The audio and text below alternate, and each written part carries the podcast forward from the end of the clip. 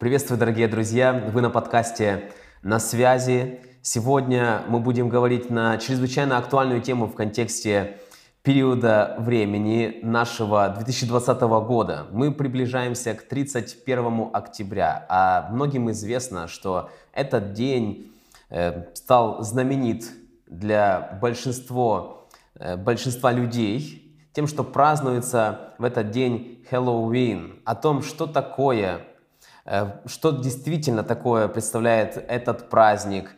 Есть ли какие-то э, библейские основания нам на него смотреть с осторожностью? И реально может ли он как-то повлиять на нашу жизнь, либо же это просто зависит исключительно от нашего восприятия этого праздника. Мы сегодня будем говорить с потрясающим человеком, нашим гостем э, Виталием Алиником, руководителем Центра духовного просвещения в штате Вашингтон, исследователя Библии, автора э, ряда книг. И мы очень рады, Виталий, что вы сегодня с нами. Спасибо. Здравствуйте, Олег, благодарю за приглашение. Э, Виталий, я думаю, что для вас особенно в связи с тем, что вы живете сейчас э, в Соединенных Штатах, прекрасно понятен фон происходящего сейчас. Э, все готовятся к этому празднику, города э, облачены в соответствующий инвентарь. Э, скажите, вот Хэллоуин – это сокращение староанглийских слов All Hallows Eve. Я думаю, для многих это известная информация, мы ничего здесь не открываем. Но вот мне интересно, э, оно переводится как «вечер всех святых», и интересность э, в чем? Э, что почему тогда, если речь идет о святых, вот он посвящен праздник воспоминаниям святых, то есть ну, чему-то хорошему, по крайней мере, да, светлому, почему мы повсюду видим всякого рода нечисть, ну или, по крайней мере, ее такую вот, скажем, имитацию – Какова историческая подноготная этого праздника? На самом деле, и в это сокращенное evening, вечер, то есть имеется в виду вечер накануне Дня всех святых. 31 октября э, Хэллоуин, а 1 ноября – это как раз-таки День всех святых. Это отсылка к католической традиции. И произошло все это в исторической перспективе – благодаря подходу, который вот в специализированной литературе обозначается термином синкретизм. Если посмотреть на историю вопроса, то вот, например, э, исследователь-историк по имени Йозеф Лордс в своей книге «История церкви» э, пишет о Григории I, э, папе римском, с 590 по 604 годы нашей эры. Он придерживался установки, что обычаи, привычные народам с давних пор, нужно, если только есть малейшая возможность, не уничтожать, а принимать, наполняя их христианским духом. И дальше, цитирую, «такое понимание ограниченности духовно-психологических возможностей, сопровождающей тогдашнюю миссионерскую деятельность, натолкнуло его, например, на мысль допустить священные изображения. Э, вместо жесткой унификации он проповедовал и проводил в жизнь широкое и мудрое, говорит автор, приспособление. Э, еще одна цитата из книги православного исследователя Михаила Паснова. Книга называется «История христианской церкви». Э, он пишет, в частности, «По его указанию не были разрушены языческие храмы, но превращены в христианские церкви обеды из жертвенного мяса не были запрещены, но удержались как трапезы благодарения по роду ранейших агап, трапез любви так называемых. Некоторым недозволенным самим по себе обычаям дано было христианское значение. То есть вот это соседство, грубо говоря, дня всех чертей и вечера всех чертей и дня всех святых обусловлено попыткой Э, церкви в исторической перспективе приспособить как-то и соединить языческое и христианское в надежде, ну, такова, так сказать, позитивная интерпретация историков, что в будущем эти язычники поймут истинную суть дела и от всего этого откажутся языческого. Но история показывает, что эта благая идея не осуществилась. То есть вот почему у нас такое необычное соседство. Угу, угу. Э, хорошо. Ну, время прошло, и э, много чего поменялось на самом деле. И с тех пор, когда начали внедрять этот праздник вообще в жизнь или, и, скажем, его синхронизировать с чем-то христианским. И мы обязательно пообщаемся э, сегодня э, в контексте, действительно ли произошли изменения, действительно ли может сегодня этот праздник что-то делать в нашей жизни, позитивное или хорошее. Но перед этим, э, я думаю, будет максимально правильно и интересно мне у вас спросить э, библейское основание того, чтобы мы не праздновали или же праздновали вот что-то подобные праздники. По сути ж, идея достаточно хорошая. Вот, Виталий, смотрите, вот вы только что сказали, человек пытался, ну, скажем, найти такую э, нишу для того, чтобы в итоге привести язычников в христианство. Я так понимаю, мотив был такой. Угу. Вот что в этом плохого? Э, говорит ли что-то об этом Библия? Нам очень интересно было бы разобраться. Причина, по которой э, Хэллоуин соседствует с, с Днем всех святых, да, э, празднование нечисти, э, смерти, бесов, ведьм, колдунов, оккультистов соседствует – со святостью, так сказать, в том, что их соединяет общая богословская идея. Вот эти святые, которые почитаются в католической церкви 1 ноября, это святые мертвые, это мертвецы. Но к тому времени в христианстве уже закрепилась идея о том, что человек, по сути, умирая, на самом деле не умирает. Умирает только лишь тело, а фактически – суть естества человека, духовная, душевная, есть разные взгляды, дух ли, душа ли уходит и так далее, а, продолжают существовать. То есть, подобно тому, как язычники верят в бессмертие души и возможность вступать в контакт, в общение с умершими, которые потом становятся духовными наставниками и прочее, прочее, точно такая же базовая идея есть и вот в этом празднике. То есть по сути, произошла не адаптация э, язычества к христианству, а произошел именно синкретизм, слияние языческого и христианского. И проблема как раз-таки заключается в том, что в Библии это четко называется мерзостью.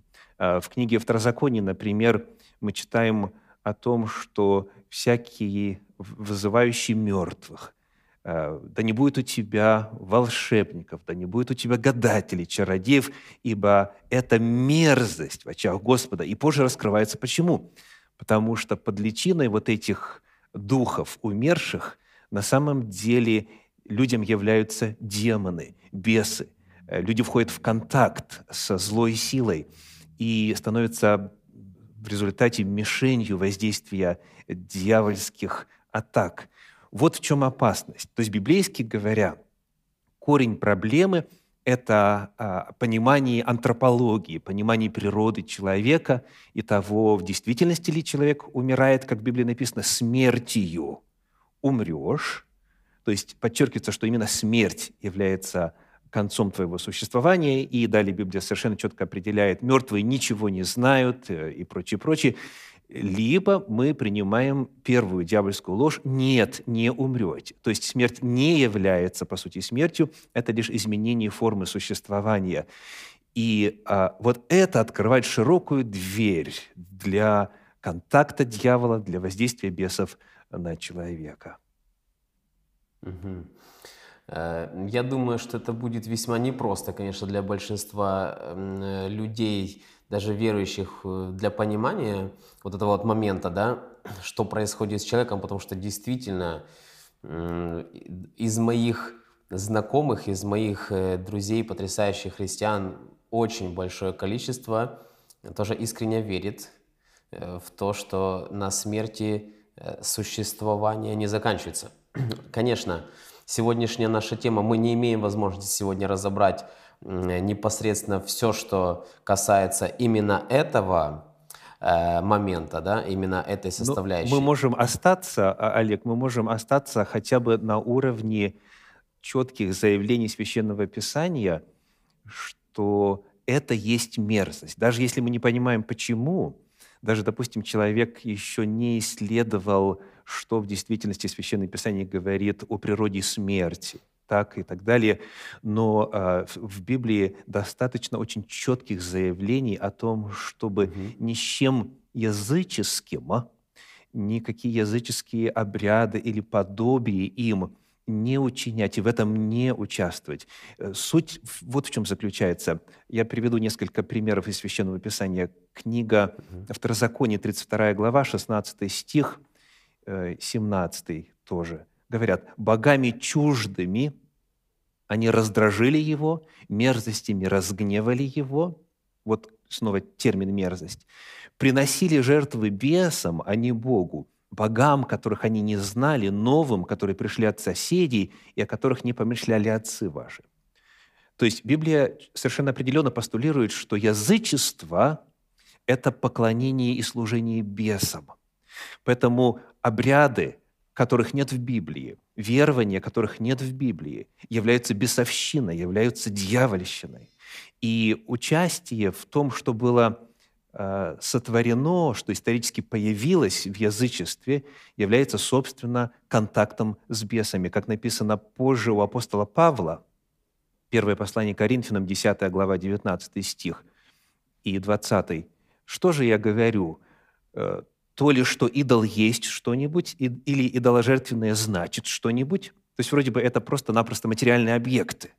И это в действительности так. То есть э, Библия не проповедует анимизм, или фетишизм религиозный. Но далее, 20 стих, язычники, принося жертвы, приносят бесам, а не Богу, но я не хочу, чтобы вы были в общении с бесами.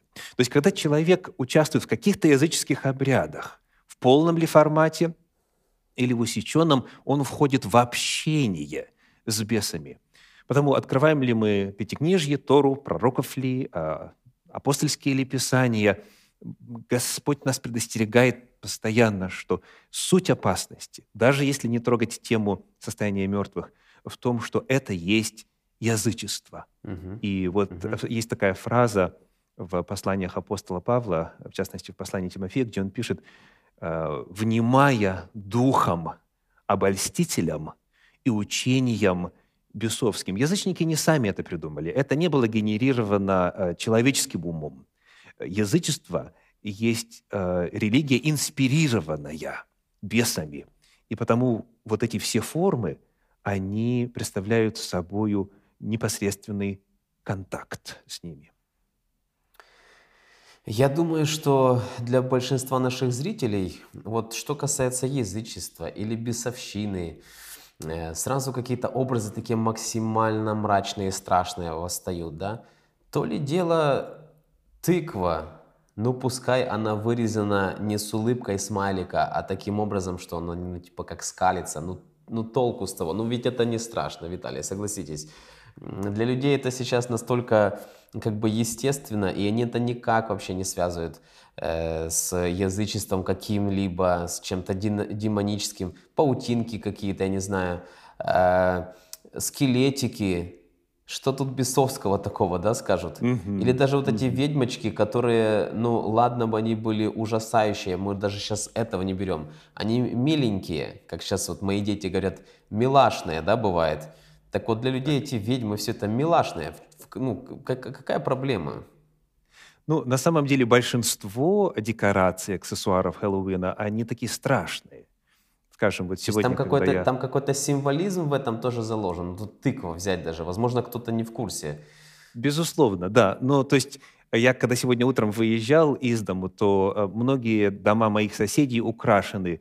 И это страшилища форменные. Э, и в YouTube можно найти, в Фейсбуке, в других социальных э, вот, сетях можно найти немало э, видеоклипов, где люди пугаются, у некоторых сердечный приступ наступает и так далее, когда они видят это все. Но даже если это и не так страшно, главный вопрос здесь источника.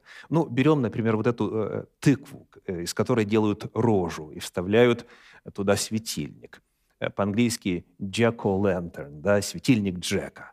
А, это не что иное, как изображение э, души мертвых. То есть это контакт с мертвыми. Э, исторически это совершенно бесспорно. Это попытка изобразить духа, изобразить беса, который вот сияет через вот этот материальный объект в данном случае. И потому, когда мы задаем вопрос о том, участвовать в чем-то, весело это или не весело, я хочу привести примеры из 32 главы книги э, «Исход». Вот э, там описывается отступление у горы Синая, когда народ сделал золотого тельца. Известный эпизод из Священного Писания – то вот 19 стих 32 главы книги «Исход» говорит, «Когда же он приблизился к стану и увидел тельца и пляски, перед этим я слышу голос поющих». То есть празднование было очень веселым, отнюдь не страшным. Дьявол не настолько глуп, чтобы отталкивать себя собственно, всякими страшилищами. Он как раз-таки пропорционально распределяет интерес, веселье, вот, наряжаться, ходить и так далее. Э, это все очень интересно, так? И, может быть, и весело. Но суть заключается вот в чем. И, кстати говоря, в 32 главе книги «Исход», вот где описывается поклонение золотому тельцу, а, описана и цель, которую видели люди – в этом празднике. В пятом стихе сказано, «Увидев сие, Аарон поставил...» А, так, да, давайте четвертый. «И взял их из рук их, и сделал из них литого тельца, и обделал его резцом, и сказал, вот Бог твой, и сказали они, вот Бог твой Израиль, который вывел тебя из земли египетской. Чуть позже в апостольских писаниях, в книге «Деяния апостолов» в 7 главе, когда Стефан – произносит свою известную речь перед Синедрионом, он произносит такую фразу «обратились сердцами своими к Египту, сделав тельца». То есть телец – это известный образ божества в Египте. Был известный бык э, Апис, который считался воплощением души э, египетского бога Осириса. И э, вот когда народ вышел из Египта – то они воспроизвели то, что им было знакомо. То есть они стилизовали этого быка под языческое божество. Но самое интересное вот что, пятый стих. «Увидев сие, Аарон поставил пред ним жертвенник и провозгласил Аарон, говоря, «Завтра праздник Господу». В оригинале Юдгей Вавгей, тетраграмматон, священное Божье имя. То есть народ это все делал не в честь Аписа, а в честь Господа – Просто, просто, да, а, в кавычках, по языческой форме. Но, к сожалению, Божья реакция, не то что, к сожалению, к сожалению для погибших, а, но, во-первых, Божья реакция была очень четкой. Он назвал это мерзостью, он назвал это беззаконием. Люди погибли, несколько э, тысяч человек погибли. То есть это очень серьезно. Хотя люди делали это не для поклонения бесам, а для поклонения Богу. А, это действительно интересно, Виталий, эм, размышления в этом ракурсе. Но я хотел бы все-таки здесь остановиться и уточнить. Вот буквально вчера мы общались с людьми на улице, мы делали социальный опрос, и у кого не спроси, то есть как вы относитесь? Ну, подавляющее число людей отвечает, что ну классно относимся, для нас это весело. Кстати, что интересно, многие не понимают, самой сути праздника, в принципе, не изучали там историю, ничего, но это другой вопрос. Самое вот, что здесь важное для нас и для нашей э, нынешней дискуссии, это то, что люди говорят, вот если даже, когда им рассказывают, что вот, смотрите, вы впускаете в свою жизнь зло через вот эти вот вещи, которые делаются, Они говорят, не, ну, если бы я в это верил лично, если бы я придавал этому то значение, о котором вы говорите, то может быть еще, может быть, хотя кто-то в принципе не верит в потустороннее, но те, кто верит, говорят, «Э, так вот можно это еще э, предполагать, но ни в коем случае, если для меня это э, тыквочка как сувенир, то точно оно никак на мой, на мой дом, на мою жизнь не повлияет. Поэтому говорят, если раньше, там даже исторически, вот переодевались там в этих ведьм, чтобы как бы либо отпугнуть этих бесов, либо спрятаться, замаскироваться как бы, да, под это же э, страшилище, угу. то сегодня это просто, ну, э, творческий такой вот, э, творческий вечер. Люди показывают, насколько они умеют изощренно приготовить свой наряд, и неужели действительно это может как-то негативно, как-то страшно э, влиять на их жизнь, если они не придают этому вот никакого значения? Хотелось бы еще раз это подчеркнуть и уточнить. Олег, мы живем в объективно, реально существующем мире. И наша оценка того или иного, она на меру реальности этого мира никак не влияет.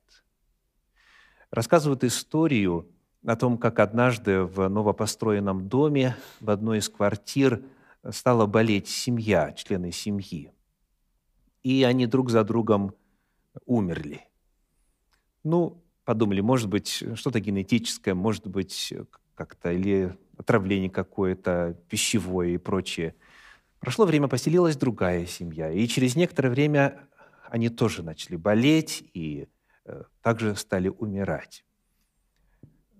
Когда попытались выяснить, может быть, в действительности что-то в самой квартире не то, оказалось, что в бетонных э, панелях, из которых был изготовлен дом, каким-то образом туда при замесе раствора попало радиоактивное вещество – и люди фактически жили в э, постоянном состоянии радиоактивного облучения. Они об этом не знали. Но это неведение, оно, к сожалению, их не спасло. То есть есть объективная реальность. И если человек о ней знает, он а, вооружен. Как у нас говорят в народе, предупрежден, значит вооружен. Да? Знание – сила и прочее. Но если что-то объективно существует – то человек, относясь к этому по-другому или перетолковывая, переинтерпретируя это, он этой реальности избежать не может. В Библии это выражено так. Евангелие от Матфея, 12 глава, 33 стих. Это слова самого Иисуса. «Или признайте дерево хорошим, и плоды его хорошим, или признайте дерево худым, и плод его худым. В английском языке есть э, такое высказывание «If it walks like a duck, if it quacks like a duck, it is a duck». Да, если ходит как э, утка, если звуки издает как утка, значит, это и есть утка. То есть нужно реальность оценивать объективно и реальность оценивать адекватно. То есть главный вопрос заключается в следующем – вот э, эти традиции и обычаи праздника Хэллоуин, являются ли они по своей природе, по своему происхождению, э, объективно, изначально дьявольскими и бесовскими? Ответ вне всякого сомнения. И вот теперь очень важная истина, которую очень важно каждому понимать. Бесы не стареют. Демоны остаются прежними.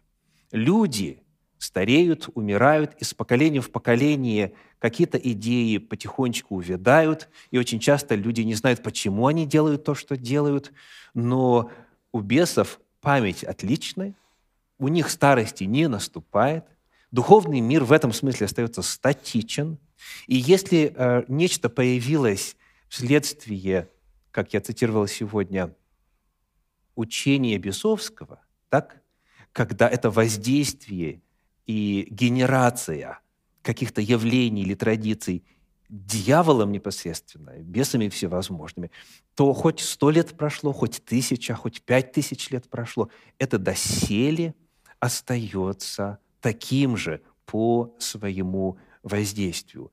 И э, можно с этим не соглашаться, можно это отрицать, но э, пламя по-прежнему обжигает, лед э, по-прежнему замораживает и так далее. И чем быстрее человек примет вот эту реальность бытия, которая открыта в Священном Писании, тем скорее он себя защитит. Угу. А, э, Виталий, а защитит от чего? То есть я в каком плане это сейчас спрашиваю? А, действительно ли дьявол вмешивается в жизнь людей? Ведь я пытаюсь сейчас предположить мысли наших э, зрителей, наших слушателей. Они вот это все, э, наблюдая наше общение, они думают, ну, подождите, эм, люди годами, не просто там один раз, а годами, там пять лет подряд, например, вот вырезали этот светильник Джека, там, украшали э, свой дом в какие-то э, вот эти паутины всякие и разного рода дьявольщину, может быть, но живут себе и здравствуют многие, и никто у них как это, от этого радиоактивного вещества в стенах не умирает по факту. Люди, как, ну, знаете, как хотят доказательств каких-то. Я не знаю, вот как вы думаете, как таким людям донести то, что это реальность, а не просто фантазии верующих людей? Или, по мнению тех, кто э, к э, вере себя не относит, фанатиков просто каких-то, они там себе надумали разные вот эти вот последствия чего-то для нас обычного, а по факту ничего этого нету. Как правило, эти вопросы исчезают, Олег, тогда, когда люди обращаются к душепопечителям с просьбой избавить их от э, оккультной примененности или же прямо-таки одержимости. В моей практике душепопечителя неоднократно бывали случаи, когда мы служили людям, первый контакт которых с дьявольщиной состоялся самым невинным образом.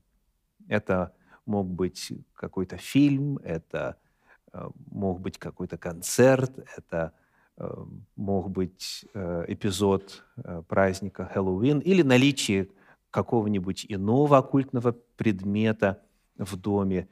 Но когда спустя время дьявол начинает требовать свое, а за всякий контакт с дьяволом нужно обязательно платить, если не воспользоваться Божьими средствами освобождения от вины. Вот тогда этот скептицизм и эти умствования по принципу «я в это вкладываю в друг, другой смысл» исчезают. И этим людям очень трудно. Нам порой приходится встречаться несколько раз. Этот процесс может длиться несколько месяцев, когда мы помогаем оккультно примененным получить свободу. А если говорить о людях, которые в принципе Бога не признают и не считают Библию священным писанием, то тогда с ними нужно разговаривать об исторической достоверности священного писания – об археологии, о научных данных, которые там зафиксированы и так далее. То есть, чтобы продемонстрировать то, что в действительности можно эмпирически а, подтвердить. Но для тех, для кого Библия – это Слово Божье и непререкаемый авторитет, вот что написано. Книга Второзакония, 7 глава, э, стихи 5 и 25. «Но поступите с ними так. Жертвенники их разрушьте, столбы их сокрушите, рощи их вырубите, и стуканы их сожгите огнем. Кумиры богов их сожгите огнем. Не пожелай взять себе серебра или золота, которые на них, то есть даже элементы какого-то орнамента языческих каких-то предметов. Сказано, дабы это не было для тебя сетью, ибо это мерзость для Господа Бога твоего, и не вноси мерзости в дом твой, дабы не подпасть заклятию, как она. Отвращайся сего и гнушайся сего, ибо это заклятое. И хотя прошло 15 веков, в книге «Деяния апостолов» в 19 главе мы снова находим в стихах с 18 по 20, как те, кто имел вот контакт с оккультным, они эти оккультные предметы, сказано, сложив, сожгли пред всеми. И речь идет не только о тех оккультных предметах, которые язычниками, собственно, колдунами, шаманами, там, знахарями изготавливались, но Библия налагает и запрет на то, чтобы представители народа Божия делали подобное. Вот, например, книга Второзакония, 27 э, глава, стихи 14 и 15. «Левиты возгласят и скажут всем израильтянам громким голосом, «Проклят, кто сделает изваянный или литой кумир мерзость пред Господом, произведение рук художника. Обратите внимание, не произведение рук шамана, колдуна, э, там, э, представителя э, жречества языческого и так далее. Нет, это представитель народа Божия делает. Или он это заказал где-то в мастерской. Так? Произведение рук художника. И поставит его в тайном месте. То есть даже если это тайна, я уж не говорю о том, чтобы этим дом украшать и так далее, вот публично делать, даже и тогда приходит проклятие. Проклятие – это страшное явление. Оно описано в книге Второзакония, 28 главе подробно, в 26 главе книги Левит также подробно.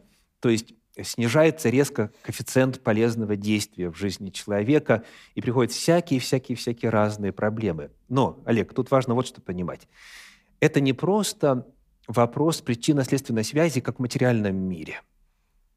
Речь идет о праве дьявола, беса, влиять на жизнь человека. И коль скоро дьявол и бесы являются личностными существами, они могут принимать решение о том, когда и в какой момент проявить себя в жизни человека. Поэтому в действительности может месяц пройти год, иногда десятки лет. Но когда наступает момент критический для человека, начинает ли обращаться к Богу, я видел это сотни раз, или же какие-то вот ситуации, когда э, человек слаб духовно, вот тогда дьявол принимает решение себя проявить. Например, 72 глава книги э, «Псалтирь», Псалом Асафа. «Я позавидовал э, беззаконным, видя благоденствие нечестивых». То есть говорится, что у них все вроде бы нормально, все в порядке. Однако Потом, когда я пришел во святилище Господне, уразумел конец их. То есть верно, верно. Библия также говорит, э, не скоро совершается суд над худыми делами, от того и не страшится сердце сынов человеческих делать зло, Екклесиаст говорит. Не сразу могут проявиться последствия. Но если от них не освободиться, если это не исповедовать, если не воспользоваться жертвой Агнца Божия Иисуса Христа, который взял на себя грехи и проклятия всего мира, то человек рано или поздно обязательно, к сожалению, увидит в своей жизни э, результаты воздействия дьявола.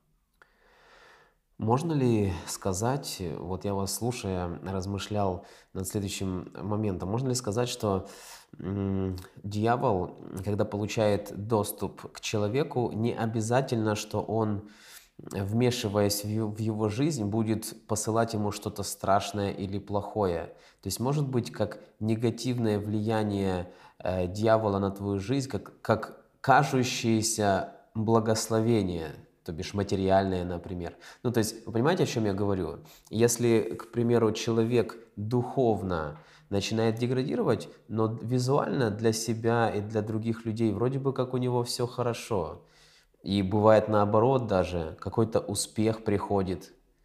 Хотя в сердце, хотя духовно он от Бога все дальше отходит. То есть дьяволу, чтобы погубить человека для вечной жизни, не обязательно лишь только э, посылать в его квартиру демонов, которых он видит, или мучить изнутри физически, да, какими-то вот, или эмоциональными там моментами. Он там может э, и э, по-хорошему, казалось бы, действовать в жизни человека. Я с вами полностью согласен. Давайте вспомним, как все начиналось. Подлинно ли сказал Бог, не ешьте ни от какого дерева в раю? Книга Бытие, 3 глава. И вот в этом диалоге Евы э, со змеем прозвучали такие слова. «Но знает Бог, что в день, в который вы вкусите их, откроются глаза ваши, и вы будете как боги, знающие добро и зло». И когда мы читаем шестой стих, Там написано, «И увидела жена, что дерево хорошо для пищи, приятно для глаз, вожделенно, потому что дает знание». Безусловно, дьявол себя рекламирует как благодетель. Вот это изначально. Господь предостерегал, что итогом всего будут, будет смерть, и проклятие фактически сразу же в жизни Адама и Евы проявилось, но не в полной мере. То есть верно то, что дьявол, во-первых, заманивает посулами э, процветания, высшего уровня существования и так далее. И когда он начинает действовать, то, конечно же, он, а, обманывая людей, предлагает блага, которые и на уровне практики осознаются как благо. Ну, вот, например, можно вспомнить историю из в, скажем, четвертой книге Царств, первая глава, шестой стих, и сказал ему, «Навстречу нам вышел человек и сказал нам, пойдите, возвратитесь к царю, который послал вас, и скажите ему, так говорит Господь, разве нет Бога в Израиле, что ты посылаешь вопрошать Вельзевула, божество Акаронское? Зато с постели, на которую ты лег, не сойдешь с нее, но умрешь». То есть речь идет о царе, который посылает к Вельзевулу, божеству Акаронскому, за исцелением. То есть он болен, и ему нужно благо. И в действительности, когда а, мы анализируем эту ситуацию в современном мире, всевозможные шептуны, всевозможные бабки, всевозможные знахари и так далее, они в действительности приносят пользу скажем, лечат от э, энуреза, лечат от страха, лечат э, деток от всевозможных расстройств и прочее.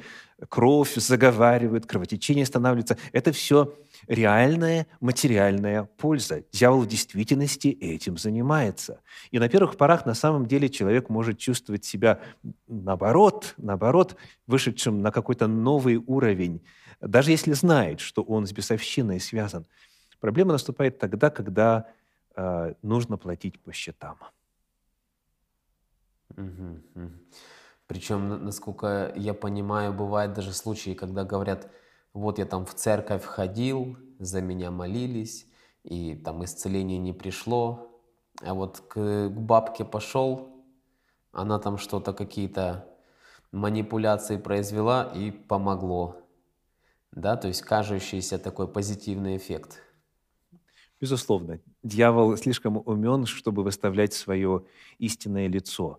Но угу. когда человек начинает познавать Бога, вот я вспоминаю, например, э, случай, который был э, в Нижнем Новгороде, когда мы проводили несколько лет назад там э, цикл «Разрушенные проклятия», посвященный как раз-таки вот исследованию причин проклятий, того, как поставить диагноз, поскольку очень важно здесь не, не все под одну гребенку, а внимательно изучать ситуацию и прочее. Но в любом случае пришла женщина, которая в свое время, вот в бурные перестроечные годы, искала духовности, искала чего-то возвышенного, сверхъестественного и попала в так называемый центр э, восточного Э, так сказать, э, просвещения и так далее. И вот она стала овладевать э, техниками оккультными и прочее.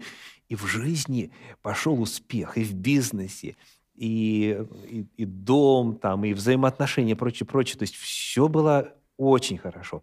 Пока она не попала на евангелиционную программу и не стала знакомиться с правдой Божьей, которая отражена в Священном Писании.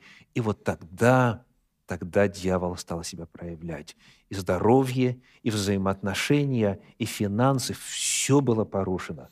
Но слава Господу за то, что э, женщина это прошла дальше этим путем. И вот там, в Нижнем Новгороде, э, одним из вечеров после э, программы мы с пасторами местными совершали служение освобождения. И эта женщина обрела свободу. И таких случаев очень много. Господь по-прежнему силен освобождать. Он освобождает через церковь, через тело свое, которое названо в, перво, в первой главе послания в Ефес полнотой, наполняющего все во всем. Но мы сегодня говорим о том, зачем дьяволу давать шанс, зачем делать то, что он в свое время придумал, внедрил в человеческое общество, и это стало частью язычества. Зачем подвергать себя опасности, чтобы потом искать помощи? Многим, к сожалению, помощь не успели оказать, и этих людей э, уже нет в живых. Угу. А насчет проклятия, которое само по себе весьма страшно, э, но есть же в Библии еще другой текст, насколько я помню, тоже мудрый Соломон автором его является, э, как воробей вспорхнет, как ласточка улетит, так незаслуженное проклятие не сбудется. Не попадает ли момент того, когда люди ставят по незнанию вот этих вот всех э, символических вещей, они ставят вот эту тыкву, ну и как бы по незнанию своему. Неужели у дьявола все равно есть право э, вмешиваться в жизнь человека? Либо же у человека изначально должен был быть внутренний посыл, что я должен проверить, я должен узнать, как бы, э, что кроется за этим всем.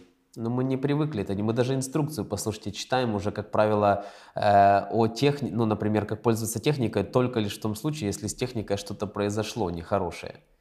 Неужели э, Бог не видит этого, не понимает и не защищает таких людей? Я думаю, это важно ответить на этот вопрос тоже.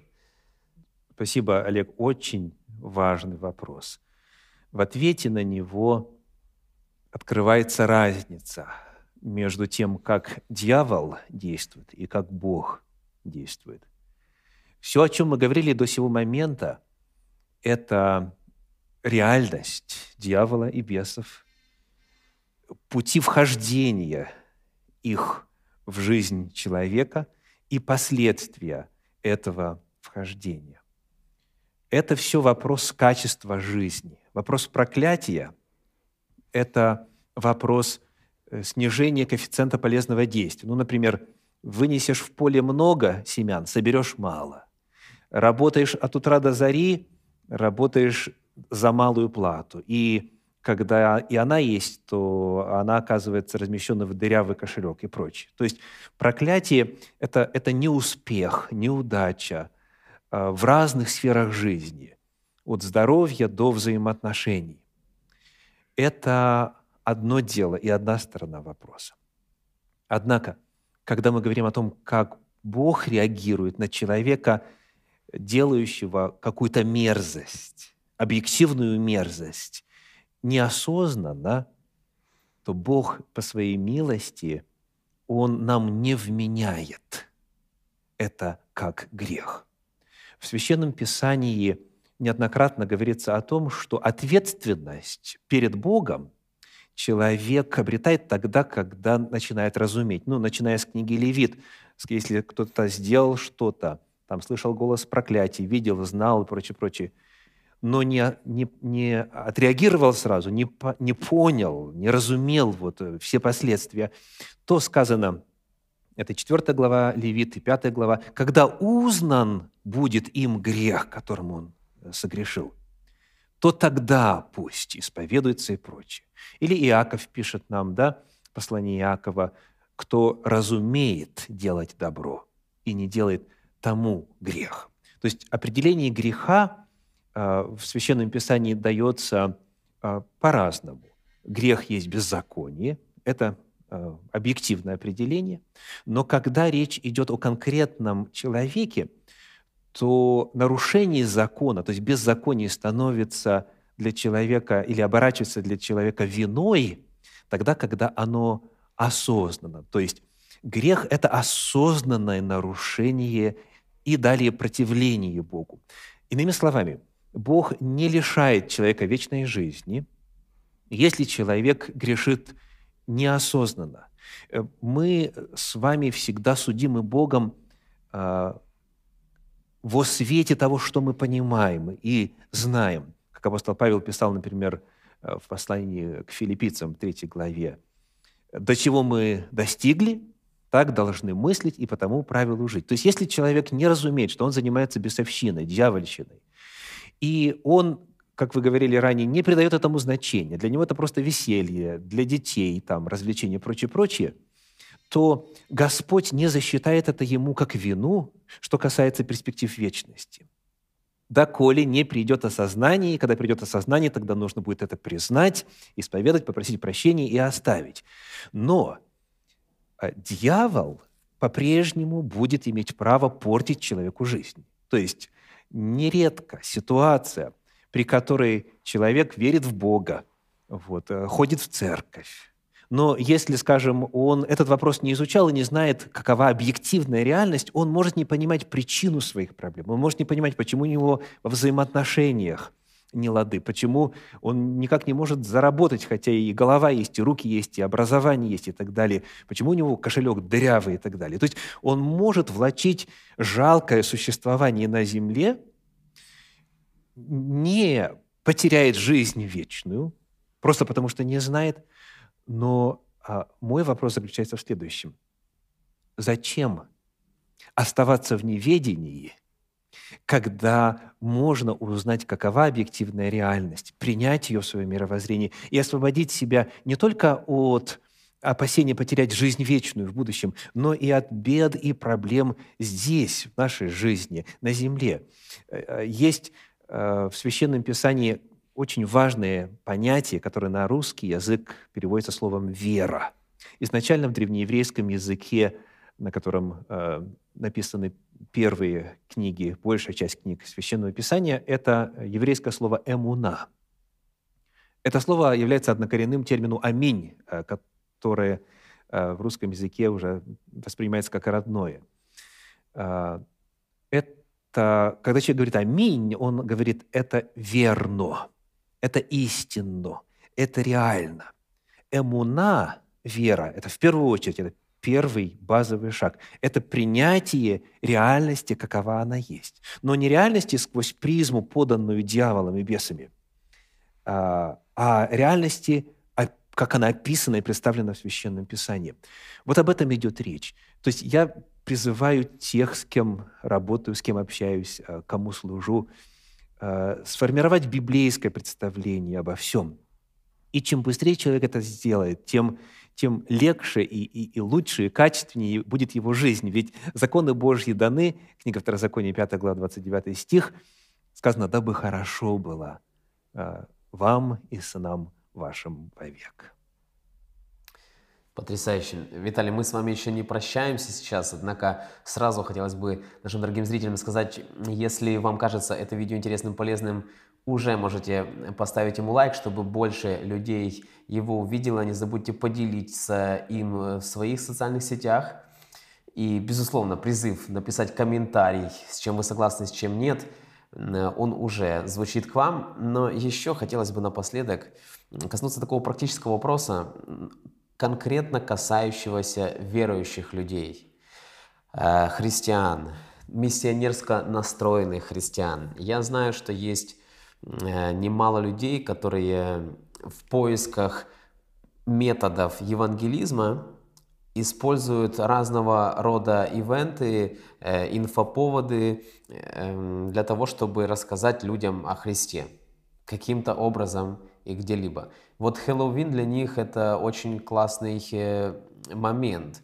И вопрос, как вы думаете, вот ваше видение, нормально ли это что люди используют некий вот такой вот бесовский праздник, чтобы пойти, к примеру, на тот же парад зомби там э, и начать людей призывать там к покаянию.